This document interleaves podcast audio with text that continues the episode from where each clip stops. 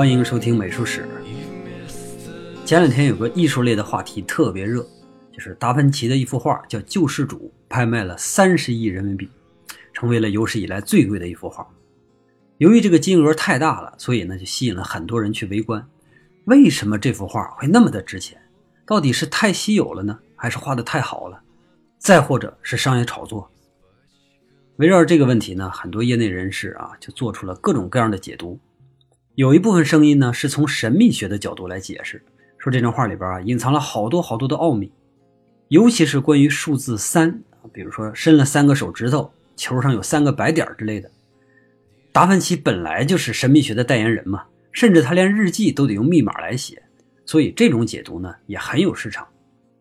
还有一部分声音是质疑这张作品的，他们说从技法上看，这应该不是达芬奇的原作，因为达芬奇是谁呀？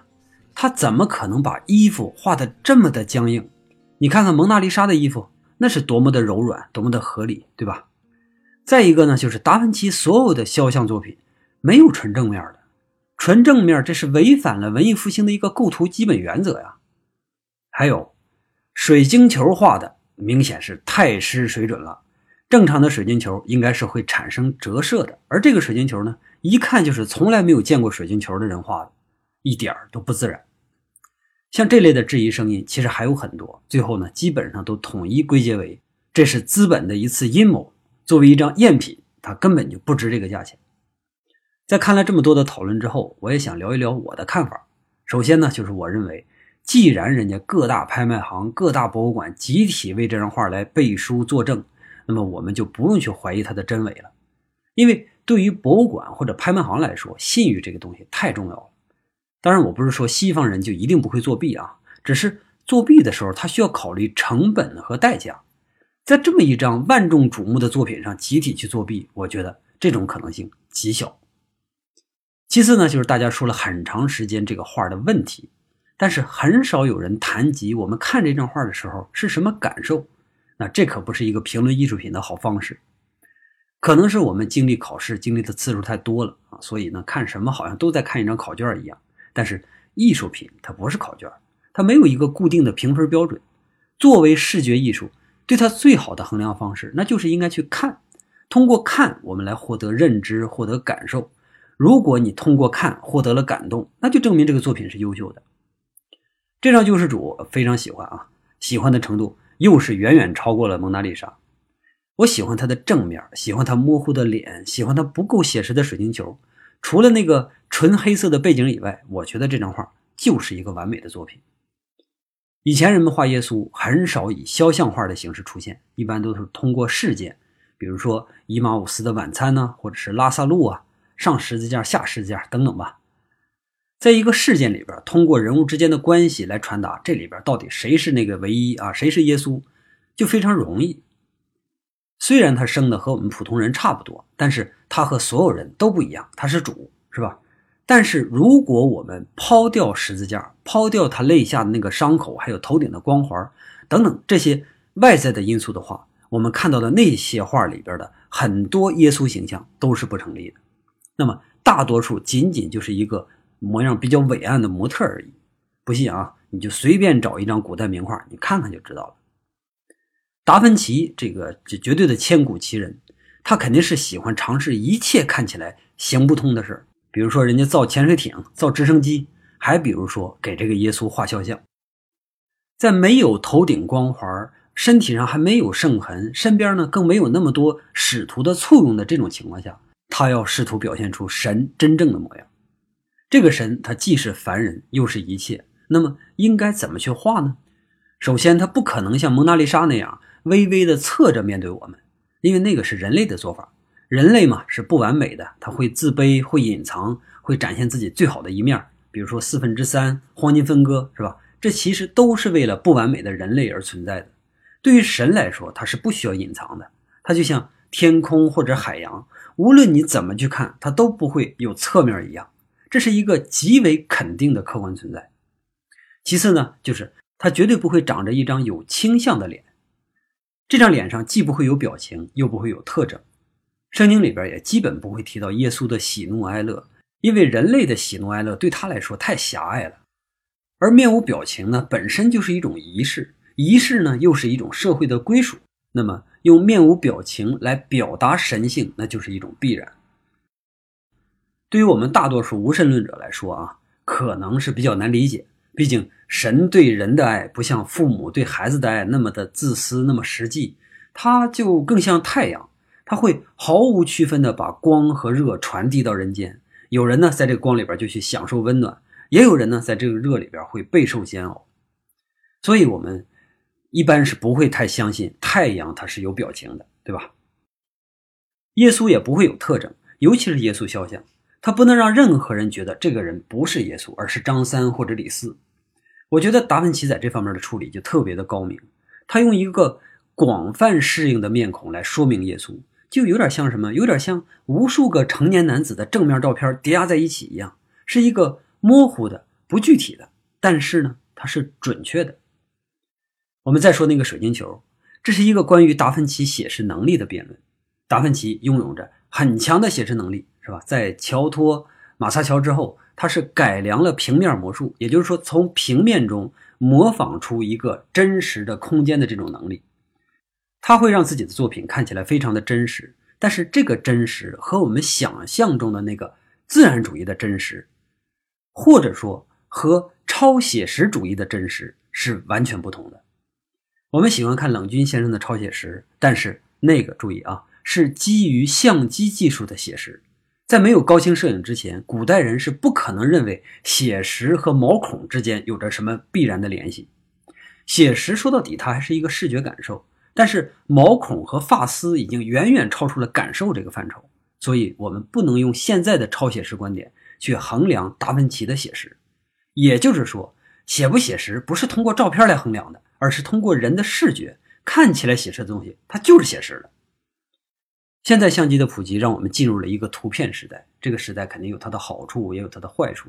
好处就是我们随时随地的可以分享信息；坏处呢，就是我们会误以为图片就是我们眼睛所见的东西。但是我们仔细想一想，我们拍出来的图片真的和我们的世界是一致的吗？这个答案非常非常悲观。无论多么好的相机，多么好的技术，都没有办法还原我们真正的所见。图片让我们失去视觉的感受力，甚至让我们怀疑自己的眼睛。图片让我们一厢情愿地认为我们见到了，甚至让我们还认为我们见到了都不如我们拍到了。如果我们不拿一个充满细节的水晶球高清照片来对比的话，那达芬奇的水晶球在视觉上是非常可信的。我觉得这个就是写实，写实永远对应着我们的视觉感受，而不是对应着那张高清的图片。好，咱们回到主题。救世主这张作品，从形象上、构图上都是达芬奇经过深思熟虑之后的结果，既严肃又精确。在技巧上，达芬奇画出了一张让人信服的作品。虽然没有蒙娜丽莎那么的深入，没有爆雕女孩那么的细腻，但是在视觉上，我们已经获得了足够的信息。所以，从这几个方面来讲，这都是一幅经典的作品。我觉得唯一的问题呢，可能就是在那个纯黑色的背景。大多数的古典画的暗色背景其实都是有变化的。当你看到原作，你就会发现，因为那样才会显得深邃。但是这张画的黑色呢，从图片上看起来太平面了。我觉得它不应该是达芬奇最初的一个构想，可能是由于这张画在被发现的时候已经破损不堪，那么现在的面貌是经过很长很长时间的修复才得到的。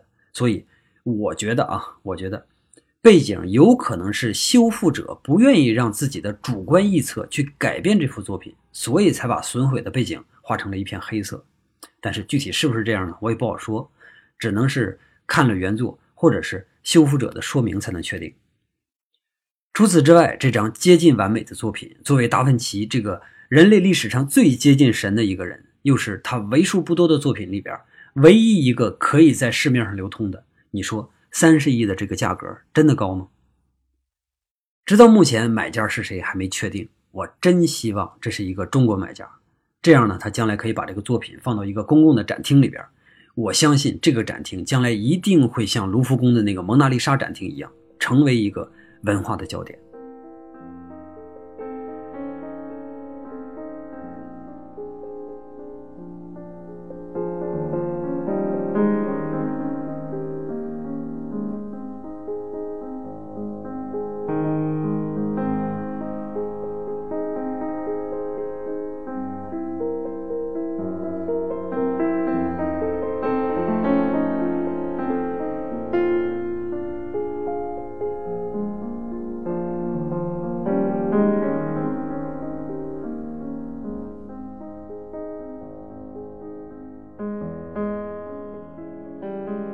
聊了半天《救世主》这张作品，其实呢，也是因为我们今天要聊的这位主人公安格尔，他们之间也存在着一种美学上的联系。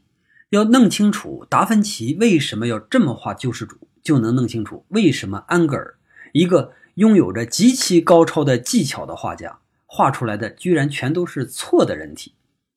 这其中呢，统一的原因就是为了艺术。艺术是和我们心灵和我们的精神世界相连的。所以，无论是达芬奇还是安格尔，他们都会意识到自己的行为仅仅就是打开一扇通往另一种感受的门。这扇门呢，不是客观世界的反应，而是纯粹主观世界的投射。如果我们太容易被客观世界左右的话，那么艺术就会失去它的价值。某位著名的中国画家啊，在意大利这个写实绘画的故乡举办过一次展览，他本以为自己的超写实作品呢会受到追捧。但是意大利人无论是平民还是批评家，都不怎么买账。他们给出了一个统一的评价是：我们惊讶于这位画家的技巧，但这不是艺术。如果法国人看到这个作品，他们应该会说：嗯，假如19世纪就有高清相机的话，那么安格尔那一代人啊，里边有很多都能画到这种程度。尤其是安格尔，他可以轻易地驾驭任何的细节，但是他从不会因为自己的技巧而骄傲。从不会因为自己可以轻易的复制自然而沾沾自喜，相反，他一直在努力的摆脱客观世界对他的影响，因为他想要的是艺术。这儿呢，我要再重申一遍啊，我并没有贬低国内某些超写实画家，比如说我经常提到的冷军先生，我认为他的超写实作品就像博尔特一样，他在努力的突破人类某一方面的极限，我甚至觉得奥运会应该给他颁一块金牌。但是啊。模仿冷军先生的作品，我觉得基本上就没什么价值，就像博尔特后边有那么多你根本就记不得名字一样。体育世界那是残酷的，所以呢，我奉劝大家，咱们还是看艺术。艺术世界对每一个人都敞开大门。闲话说了半天，我们现在正式开聊安格尔。我在上大学的时候曾经问过老师一个问题：老师，我们是学新古典写实的。为什么我们的教材库里边从来没出现过安格尔呢？你看，我们一直在学扬凡艾克，在学丢勒，在学提香，但是这些大师从来都不叫新古典啊，对吧？新古典就是特指的洛可可之后学院派对崇高的那个回归的一小段时间啊。代表画家有大卫、安格尔、格罗，是吧？其中。安格尔怎么说，他也是新古典的旗手。但是为什么我们新古典工作室从来不看他呢？我这一大堆话说完啊，老师板着脸咬着牙告诉我，安格尔画的太差了，俗不可耐。哎呀，果然是一语惊醒梦中人呐！哦，原来是这样啊！看过《盗梦空间》的听众可能会记得，一个念头被种到头脑中之后，它是有多么的可怕。尤其是当我们对安格尔并不了解的时候。一个我信任的人说出这样既简单又肯定的话，那这句话就印到我脑子里了，然后形成之后我一系列的一个指导性的认知，而且这是一个简单粗暴、毫无思辨的认知。从那之后，我就很少再看安格尔，生怕被他污染。后来经过好长好长时间，通过阅读，通过看他的画，看他的作品，才逐渐的改变了这个认识。前两天啊，我一直在偷懒是吧？也是这段时间有点忙，忙了一些其他的事儿。同时呢，其实我也想停一停，然后再重新找一找我应该怎么去做节目才能做得更好。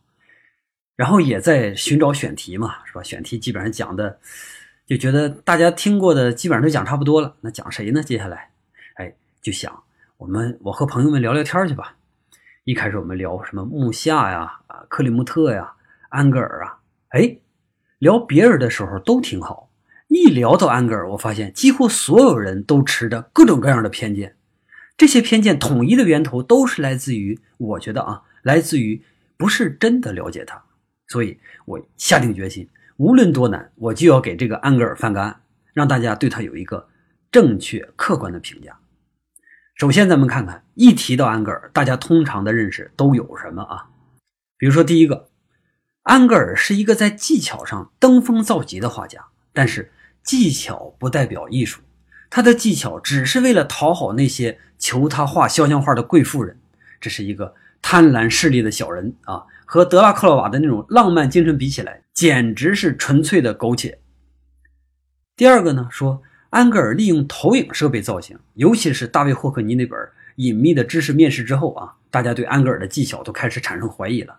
说怪不得安格尔画的那么准，原来他就是描照片啊，这有什么了不起的？我上我也行。这是第二点。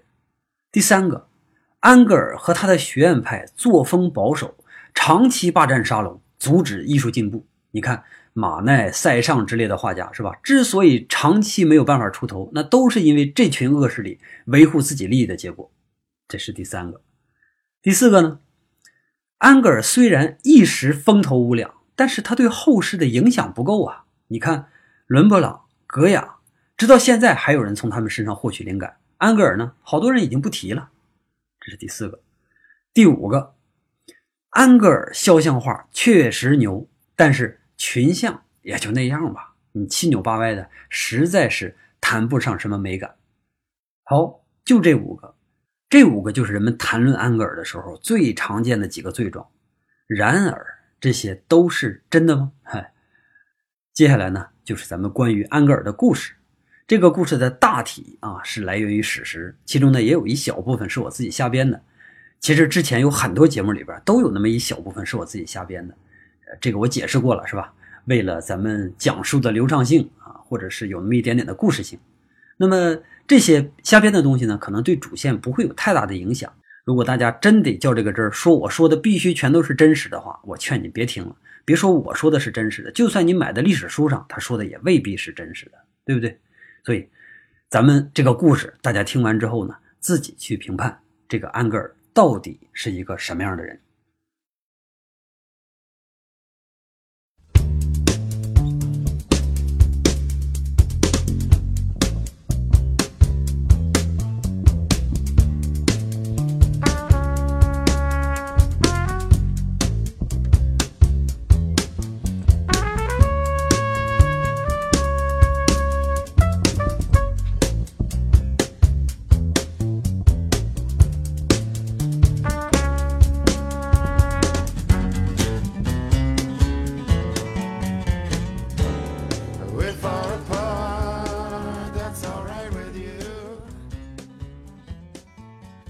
安格尔一七八零年出生在法国南部的一个小地方，叫蒙托邦。他的父亲呢，也是一名画家、雕塑家，同时还是蒙托邦当地学院的领导者。从小的时候，人家安格尔就随着父亲学习绘画。十一岁的时候，父亲觉得这个小朋友哎不错，应该给他更好的教育，于是呢，就把他送到了离家不远的图鲁兹。图鲁兹是当时法国艺术学院的驻地，里边呢有很多的优秀画家在那儿授课。安格尔在图鲁兹成长的过程，基本上就是一个不断获奖、不断刷新人们认知的过程。从十四岁开始，他基本上年年都会获得最佳，什么最佳构图奖、最佳绘画奖等等吧。直到十七岁，那个技术上已经接近成熟的安格尔遇到了刚来到图鲁兹的格罗。格罗是谁呢？格罗是大卫的学生。大卫是谁？咱们在之前的一期《新古典主义和拿破仑》里边已经聊过了，所以呢。不再大篇幅的介绍他，反正大卫就是当时，呃，当时的鲁本斯这个级别的，非常非常有名。格罗看到安格尔的画之后，哎呀，画的好，然后就跟安格尔说：“说你呀，应该去巴黎，你应该去跟随我的恩师学习，争取考到罗马奖学金，那样呢才是你的未来。”罗马奖学金啊，这个安格尔一听，这个玩意儿厉害是吧？罗马，罗马那多么神圣的一个地方。罗马奖学金是怎么回事呢？我多说两句。自从文艺复兴以来，意大利呢就是整个欧洲的艺术殿堂。无论是罗马还是佛罗伦萨、威尼斯还是米兰，对于欧洲的其他城市而言，这些城市就是极为光辉的存在。没到过意大利，就等于没有见识过真正的好东西。你比如说法国吧，法国要不是因为美第奇家的那两个公主的话，那么今天的法国就不会存在。这两位公主啊，对法国的艺术文化甚至政治上的影响都是巨大的。如果没有凯瑟琳·美第奇或者玛丽·美第奇，法国也不会成长为后来的文艺中心。正是他们从意大利带来的那种生活方式，深深地改变了这个土鳖的宫廷。他们生下那些孩子，当然在这种环境下成长，势必就会更推崇艺术。随着他的国力越来越强，艺术呢越来越普及，艺术家的地位在不停的去上升，那么这一场艺术界的大爆发就一定会在这个国家产生。帝国时代那一期里边我已经描述过了，法国就是这样逐渐的变成了欧洲各国的榜样。其实维也纳也是，维也纳最开始吸收的音乐家大多数都是来自于意大利的。正是因为一大批的意大利音乐家过来，然后呢，才激发了越来越多的本土的天才，最后维也纳变成了音乐之都。我们还记得之前有几个到意大利学习的艺术家，比如说普桑（法国的）、鲁本斯（比利时的）、韦拉斯圭兹（西班牙的）。你看这几个，尤其是这些天主教世界的大画家们，对罗马那是忠心耿耿。新教世界像什么荷兰啊、英国啊，他们就要差一点了。在鲁本斯们的带领下，艺术家到罗马去深造这件事儿，就慢慢的变成了一个常态。不过，那古代画家出国旅行这个事儿还是挺难的，毕竟大多数的画家都是普通人家，他们没有那么多钱去支撑到意大利去游学。这个时候，我们要提到还有一些有钱去意大利游学的那些人，那就是那些富家公子。当时的富家公子流行一种环游欧洲的马车旅行，一走那就是好几年，因为他们本身。没有什么实际的事儿做，是吧？父亲这时候一般还活得好好的，可能就是因为青春这段权力的空档期，然后他们就把这个热情全部都献给了行万里路。这种方式后来就被称为大旅行，内容主要是包括到各地去拜访名流，然后参观教堂和艺术品，同时结交各国的朋友。嗯，当然也会亲自去考察一下各国的青楼行业。反正总而言之吧。大旅行慢慢的演变成了一种公子哥的必修课。你想到上流社会去混，那就必须要有这种经历，要不然你在沙龙里边根本就别想跟人别人聊。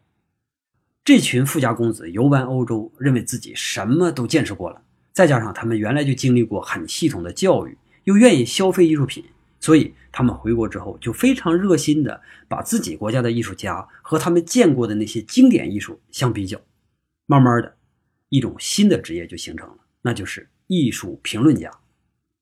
很多人都认为卢浮宫的沙龙是由学院派的人，比如说像什么大卫啊、安格尔啊之类的，由他们来把持的。但实际上完全不是那码事真正左右沙龙的就是这群批评家。即使你的名气就像大卫或者安格尔，或者是英国的透纳，像这样很高很高段位的画家，他们的事业也一样会被这些评论家所左右。这是为什么呢？答案其实很简单，因为批评家就是当时的媒体呀，他们会在报纸上，会在当地的舞会上去宣扬自己的观点，从而在消费艺术品的这个群体里边形成一个舆论。然后，大多数的消费者其实不具备评判能力的，他们就会倾向于相信这些专业的上流人士。于是，在这群评论家的影响下，一个懂得逢迎的普通画家通常很容易得志。那么，一个有野心的好画家就很容易被打入深渊。当然，也一定会有像英国的拉斯金这样的评论家，他懂得艺术，懂得透纳们他那种新突破。在拉斯金们的努力下，那些真正的有实力的艺术家还是有机会东山再起。不过，遗憾的是，这个拉斯金太少了。大多数的评论家都是纨绔子弟，抱着陈旧的观念，然后评论的时候完全以自我为中心，其实就是他们在限制艺术家的发挥。凡事呢都有两面，其实评论家们也是。新古典主义的兴起，其实也要拜他们所赐。安格尔出生的五十年前，法国的宫廷风靡的是洛可可艺术。洛可可可以说是一种代表最高阶级的艺术，它应对着那些从小就生活在蜜罐里边的人。对大部分人来说，洛可可都是遥不可及的，尤其是那些正在奋斗中的中产阶级，他们还远远的来不及享乐。随着社会的快速发展，等到这群奋斗者成长起来之后，那么他们对宫廷的那种虚弱的忧郁啊，就完全提不起兴趣。你比如说，像马云拍电影，我们很难想象说马云和王家卫合作搞点什么东西，反正我是想象不出来啊。马云从无到有的这个成功经历，就已经让他认为自己就是个英雄，就是个武林高手，是吧？所以他必然会拍一个攻守道，就像。曾经的这些法国的资产阶级一样，他们愿意把自己塑造成英雄或者是智者。那么，英雄和智者的原型在哪儿最多呢？当然，那就是在古典那儿，在历史那儿，在古希腊、古罗马那些故事里边。这时候，资产阶级、中产阶级的兴起，大旅行，意大利的庞贝古城遗址被挖掘，然后还有皇家的没落等等嘛，一系列的因素的促使下，崇尚肃穆的古典主义风格逐渐的取代了洛可可艺术。那这就是新古典主义的由来。这个交替过程当然不是一瞬间完成的。那么，在大革命之前，新古典主义实际上还是糅杂了洛可可的风格，因为那时候皇家还在，画里边呢还保留着一些顶层人士的那些优越感。但是，大革命真正的把新古典主义推上了一个高峰。我们看大卫的成名作《荷拉斯兄弟之事》这张画呢，画于大革命成功之前的几年。这张画里边其实就已经完全看不到洛可可的影子了，洛可可那种暧昧的光线，那些丰饶的花花草草。已经都没有了，取而代之的就是很硬朗的形象，还有简洁的构图。大卫在这张画里边颂扬的就是英雄精神，他去歌颂改变，去歌颂勇气。那么几年之后，大革命成功了，皇帝倒了，但是法国还没消停，各派势力之间你争我斗啊，相互攻击刺杀。雅各宾派的一个领导人叫做马拉，他被刺杀了。于是呢，大卫就画了一幅马拉之死，因为他自己也是雅各宾派的啊，所以这幅画就有着很强的政治意图。同一年，热月政变又推翻了雅各宾的政府，然后大卫作为政治犯被关到了监狱里边。当他从监狱里边出来的时候，法国已经在各党派的这个争斗中变得一片狼藉。于是呢，他就画了萨宾妇女调停的这幅画。大卫用萨宾妇女这个题材，其实是来呼吁和平，他在呼吁各种力量要停下争斗，然后一起去建设美丽的新法国。再到后来，拿破仑横空出世，一扫法国的乱象，然后成为。民族英雄大卫呢，也成为了拿破仑的首席画师。他就画了一系列和拿破仑的英雄形象有关的作品，比如说那张非常非常著名的《拿破仑加冕》。在这张画里边，拿破仑给自己的约瑟芬戴上后冠，然后呢，旁边那个教皇显得极其尴尬。这就有点什么，有点相当于我们开国大典啊，毛主席那一句“中国人民站起来了”，是吧？它是一种非常非常典型的民族骄傲。我们从这一系列的画里边可以看出，新古典主义和那个时代它其实是无比的契合的。它就跟鲁迅先生那一代人一样，很多艺术家都用自己的笔，用自己的画笔去参与这场大革命。在这种情况下，安格尔带着出众的天赋加入了大卫的画室。如果他用成熟的技巧去融入时代的话，那么他一定会平步青云。有句古话叫“识时务者为俊杰”，那这个时候其实就要看你安格尔愿不愿意。顺势而为了，很明显，安格尔呢还是有那么一点点自己的小想法的。他对自己的师傅大卫那套政治理想不是很感冒。对他来说，艺术本身才是唯一的目的。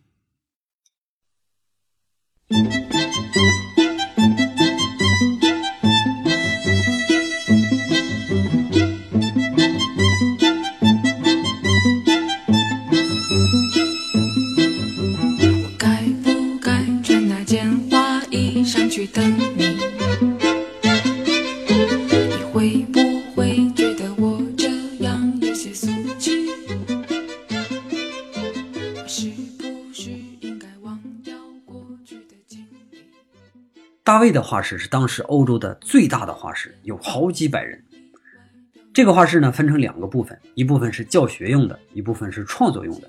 教学用的呢又分成好几个层次，初学者们分到一堆儿，然后在那儿画石膏柱；中等的开始临摹古代雕塑的那些石膏的翻制品，也就是我们今天常见的那些石膏像，像大卫啊、河马之类的；高级的呢就开始画模特了。安格尔来的时候就从中级班开始。但是他很快就跳到了高级班，即使在这个高级班里边，他画的还是最好的。按理说，这个画的最好的学徒一定会得到大卫的提点，然后进入他的创作室，帮助他画定件儿。但是呢，安格尔迟迟没有得到邀请。这个安格尔也纳闷啊，为什么呢？于是他就问带他来的那个格罗。格罗是这个画室里边几个大师兄之一啊。大师兄还包括盖兰、吉洛德、热拉尔，还有莫里斯盖，他们几个都是已经颇具名望的画家了。但是大卫最信任的就是这个格罗。画室里边基本上大大小小的事情都是由格罗来打理。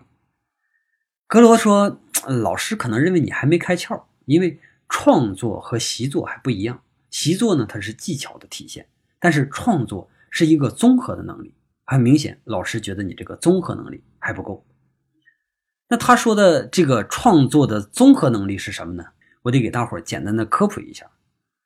一般那个时期的优秀创作啊，一定要具备我以下说的这几个要素。第一个就是选材，无论你画什么主题，都要从历史中去选材，像希腊神话、罗马传说或者是圣经故事，反正吧，必须要引经据典，要通过经典桥段来叙述当下的理想。哎，你看，听起来有点像八股文是吧？确实有点像。为什么历史画会成为主流？那描绘现实的画反倒成为了异端呢？不是说好的文艺复兴开始，人们就注重现实了吗？你看啊，历史就是这样不停的循环。三十年前的装扮拿到今天，可能又成了时尚。巴洛克那个恢宏太刺眼了，现实题材在他们面前显得会非常的虚弱。洛可可呢，那就像嗑了药一样，是吧？看起来太过梦幻。十七世纪中期到十八世纪中期，这一百年的艺术用四个字来形容，那再贴切不过了，那就是没有理想。而新古典主义代表的就是一种振作的一种崇高的精神，要完全区别于那些萎靡的艺术，所以必须要从最崇高的理想时代来汲取营养。那这就是为什么这个时期的作品一定要从历史中去选题的原因。当然，肖像画是不用从历史中选材的啊。但是肖像画那个时候已经被排除在经典作品之外，大家都不好意思把肖像画拿到卢浮宫的沙龙里边去展览。只有历史题材的大作品才能算是代表这个艺术家的真实水平。所以呢，画家们在这方面啊都是卯着劲儿的干，生怕落后别人。当你画一幅画，你的选题固定了，那你创作的第二个因素就是要构思。之前咱们聊米开朗基罗的时候提到过，他老人家的构思无以伦比。那从他们这批画家之后，画面的摆布就变成了画画的一个核心问题。画画是一个非常讲究构思的事，它的一个大前提就是任何画都是有边界的，再大的画也有边缘，而现实世界是没有边界的。当我们置身于一场战争的时候，你环顾四周，看到西边高地上的炮火，然后周围战士还有嘶喊，然后远处呢，滚滚的浓烟正在升起。我们走路的时候，脚下的泥泞还有半腿的尸体，我们会发现这是一个全方位的感受。而画画要求必须在一个有限的区域内展示我们所有想要表达的内容。那么这个时候，让什么东西进入画面，什么东西排除在画面之外，那就是非常非常考究的了。进入画面的事情要怎么去组织，才能展现冲突，同时呢，构成美感？排除在画面之外的东西，是否要对这个画面构成力量？你看这些东西都是学问。当画家确定好了这些之后，就要考虑如何去布置模特的站位，布置他们的动作，然后他们和背景之间的关系。那这一系列的事儿，其实都是在体现一个画家的功力。那么，优秀的画家和一般的画家在这方面一看就有着巨大的差别。当我们有了一个良好的选材，在认真的琢磨好构图之后，还要进入一个最后的刻画阶段。看起来刻画体现的好像只是技巧啊，但其实不然。刻画它是构思的一次深入，或者说它是一次非常危险的执行。色彩浓一点，可能就会喧宾夺主；淡一点呢，可能就会失去存在感。人物的造型夸张一点好，还是严谨一点好？笔触是放松一点好，还是柔和一点好？那每一寸的描绘都会影响到最后的画面效果。技巧在这儿呢，只是一个成功的基础。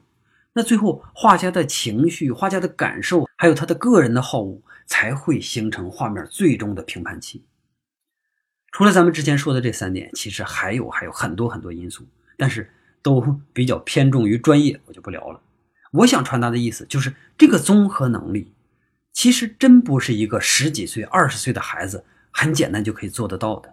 无论他是多么的天才，都非常非常困难。我们今天在进行创作的时候，其实已经很少去，呃，有这类似的烦恼了啊。因为今天的画已经不像之前有那么一个刚性的标准。但是我想说的是，假如我们都以为这些东西都过时了，那就大错特错了。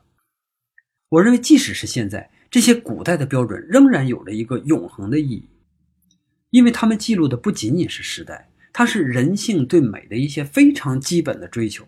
只要我们还需要吃饭，还需要睡觉，那这些美就是永远不会失效的。